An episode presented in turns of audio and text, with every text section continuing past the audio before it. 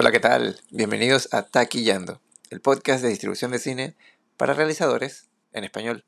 Les saluda César Garrido desde Ciudad de Panamá. Y bueno, como siempre es un gusto estar nuevamente con ustedes, esperemos que se encuentren muy bien. Y en este episodio continuamos con la segunda parte de nuestro análisis del panorama audiovisual iberoamericano, elaborado por Ejeda en colaboración con la FIPCA. En el episodio anterior estuvimos analizando los datos sobre el cine iberoamericano principalmente desde la ventana theatrical, dentro y fuera de Iberoamérica. En esta segunda entrega centraremos la atención en la ficción emitida en VOD en los territorios de habla hispana y portuguesa. En este caso, el estudio se centra en el análisis de la difusión de ficción de estreno en 11 países, y tuvo su base en diferentes estudios sectoriales publicados por organismos especializados, entre esos el Observatorio Iberoamericano de Ficción Televisiva, OVITEL. A diferencia de la ventana theatrical, que fue duramente afectada por los cierres y restricciones de aforo a causa de la pandemia, generando una pérdida sobrevenida de espectadores en los cines, se contraponen los buenos resultados que obtuvieron las plataformas de streaming en 2021 y que siguen obteniendo a día de hoy. Según los datos publicados en el estudio anual Theme Report de la Motion Picture Association, los suscriptores a los servicios de transmisión ofrecidos por las plataformas VOD se situaron en 1.300 millones. A modo de comparación, los datos más cercanos que obtuvimos de asistencia en cines en 2021 en el estudio fueron de 307 millones de espectadores en Iberoamérica y 498 millones de espectadores en Estados Unidos y Canadá. En cuanto al volumen de facturación del mercado digital doméstico, este aumentó progresivamente desde el 2019, ya que en dicho año se alcanzaron los 45.500 millones de dólares. Posteriormente, en 2020, la facturación escaló hasta los 62 mil millones de dólares. Y finalmente, en 2021, los ingresos del mercado digital doméstico se situaron en 72 mil millones de dólares. Muy diferente a la ventana theatrical, que en 2021 el volumen de facturación por ventas de tickets de cine fue de 21.300 millones de dólares. Hay que tomar en cuenta que muchos títulos fueron replanteados para lanzarse directamente en plataformas, dejando la oferta de programación en cines bastante limitada. Aún así, a pesar de la clara diferencia económica entre ambas ventanas, la exhibición en cines sigue dando pasos, lentos pero certeros, para volver a sus niveles previos a la pandemia.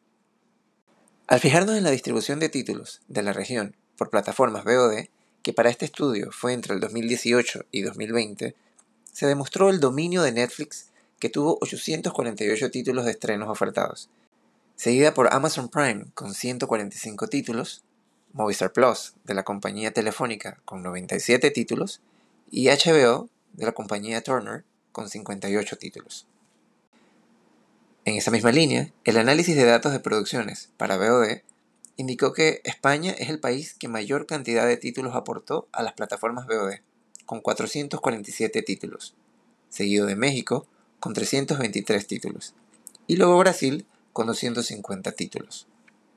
Un par de datos que me parecieron curiosos fueron que los países que tuvieron mayor oferta en VOD fueron Uruguay, que tuvo disponible 217 títulos, seguido de España con 172 títulos, Brasil con 164 títulos y Argentina con 145 títulos.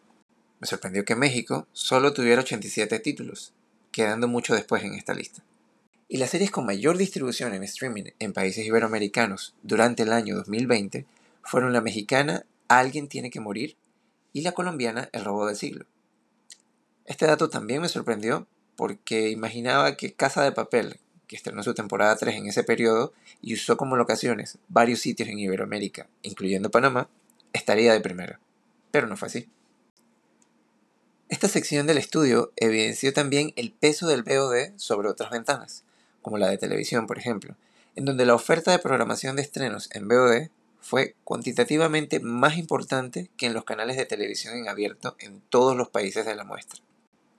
Esta sección del estudio evidenció también el peso del VOD sobre otras ventanas, como la de televisión, por ejemplo, en donde la oferta de programación de estrenos en VOD fue cuantitativamente más importante que en los canales de televisión en abierto en todos los países de la muestra, así también como el dominio del formato de las series entre los títulos disponibles en las plataformas. El reporte también enlista los canales de televisión de habla hispana en Estados Unidos. Estos son Azteca América, Estrella TV, Telemundo, Unimás y Univisión, todos de carácter privado. Según la consultora Nielsen, los canales con más audiencia de estos cinco son Univisión, que tiene el 41% de la audiencia, y Telemundo, que tiene el 37,5% de la audiencia. El país iberoamericano que más ficción aportó a los canales analizados en Estados Unidos fue México, con más del 52% del total de emisiones y tiempo de programación. Y los otros dos países con una cierta representación fueron Colombia, con un 10%, y Brasil, con un 7%. Y bueno, este fue el análisis del panorama audiovisual iberoamericano. Un reporte muy completo que definitivamente lleva el pulso de la industria cinematográfica en toda Iberoamérica. Y antes de cerrar, para nuestro segmento, ¿por qué nadie me dijo? Luego de ver todas estas cifras, en vez de hacer nuestro habitual listado de recomendaciones, quise compartir algunas reflexiones importantes que rescaté del panorama audiovisual iberoamericano. Recuerden que este reporte no se limita a ser un mero documento estadístico. También cuenta con artículos de casos prácticos en diferentes territorios, con experiencias y reflexiones de profesionales del sector. Entre los que más me llamaron la atención estuvieron las reflexiones sobre el estado actual del documental, cómo las nuevas aproximaciones formales y conceptuales a los relatos que han aportado las generaciones más jóvenes le han permitido a este formato reclamar su merecido espacio en las diferentes ventanas de exhibición desde el lugar marginal que muchas veces se les señalaba. El reporte también hace un repaso por la labor que ha desarrollado el programa Ibermedia y el impacto que ha tenido sobre la industria iberoamericana, que me parece muy útil para entender mejor cómo funciona este fondo. Y el último punto que rescaté fue la reflexión sobre los públicos en su proceso de transformación a productores de contenidos audiovisuales y cómo esto estaba impactando las tendencias y preferencias de contenido y los hábitos de consumo por parte de la audiencia. Me parece un tema importante porque mira desde diferentes perspectivas estos cambios, no solo como una nueva forma de apropiación acompañada con la aparición y desarrollo de distintas plataformas de distribución de contenido de libre acceso, como lo son YouTube, Facebook TikTok y otras. Sino que también estos contenidos conviven ahora en las plataformas digitales con las de la gran industria y las de otros escenarios de producción audiovisual de diversa escala. Estas nuevas formas de participación de los espectadores en los escenarios actuales de producción y circulación de contenidos digitales reflejan una compleja relación como consumidor con diversos aspectos de la industria y el mercado, que derivan en otras complejidades, como por ejemplo el plantear las formas en las que deben garantizarse los derechos de los creadores y productores de las obras, fortaleciendo el desarrollo del sector. Un debate que se ha acentuado con la llegada de los NFTs y el uso de inteligencia artificial para la creación de contenido. También pone en perspectiva la diferencia sustancial entre esos primeros procesos que la industria pudo de cierta manera guiar tecnológica y comercialmente con acuerdos y compensaciones entre sectores y ventanas de distribución y el esquema de producción de contenidos que actualmente está atomizado con propuestas que podría ser incosteable el poder contar con toda la oferta de programación como se podía tener en tiempos pasados contratando una señal de televisión de paga o incluso en la televisión abierta. Tal y como pasa ahora con las plataformas de creación compartida, como TikTok y YouTube, lo que también pone en riesgo la existencia de estas plataformas. A esto se le suma el estudio del tiempo libre en diferentes grupos de audiencia, como un recurso no renovable por el que la mayoría de los espacios y contenidos compite y que tradicionalmente ha sido poco considerado dentro del consumo cultural tanto por las estrategias industriales como por el diseño e implementación de políticas culturales. Este gran debate sigue en pie entre la academia y la industria sobre hasta qué grado este nuevo espectador podrá trastocar con sus prácticas no solamente creativas, sino de consumo de entretenimiento el orden de los gustos de los públicos y las audiencias. Si tienen la oportunidad, les invitamos a leer más de este reporte.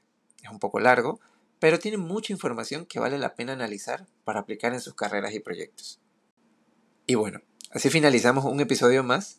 De nuestra parte les mandamos un saludo y agradecemos a todos los que nos escuchan.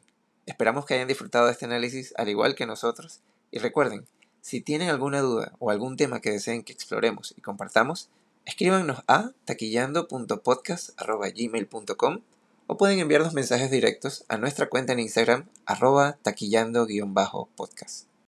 Los esperamos en el próximo episodio de Taquillando, el podcast de distribución de cine para realizadores en español. Hasta pronto.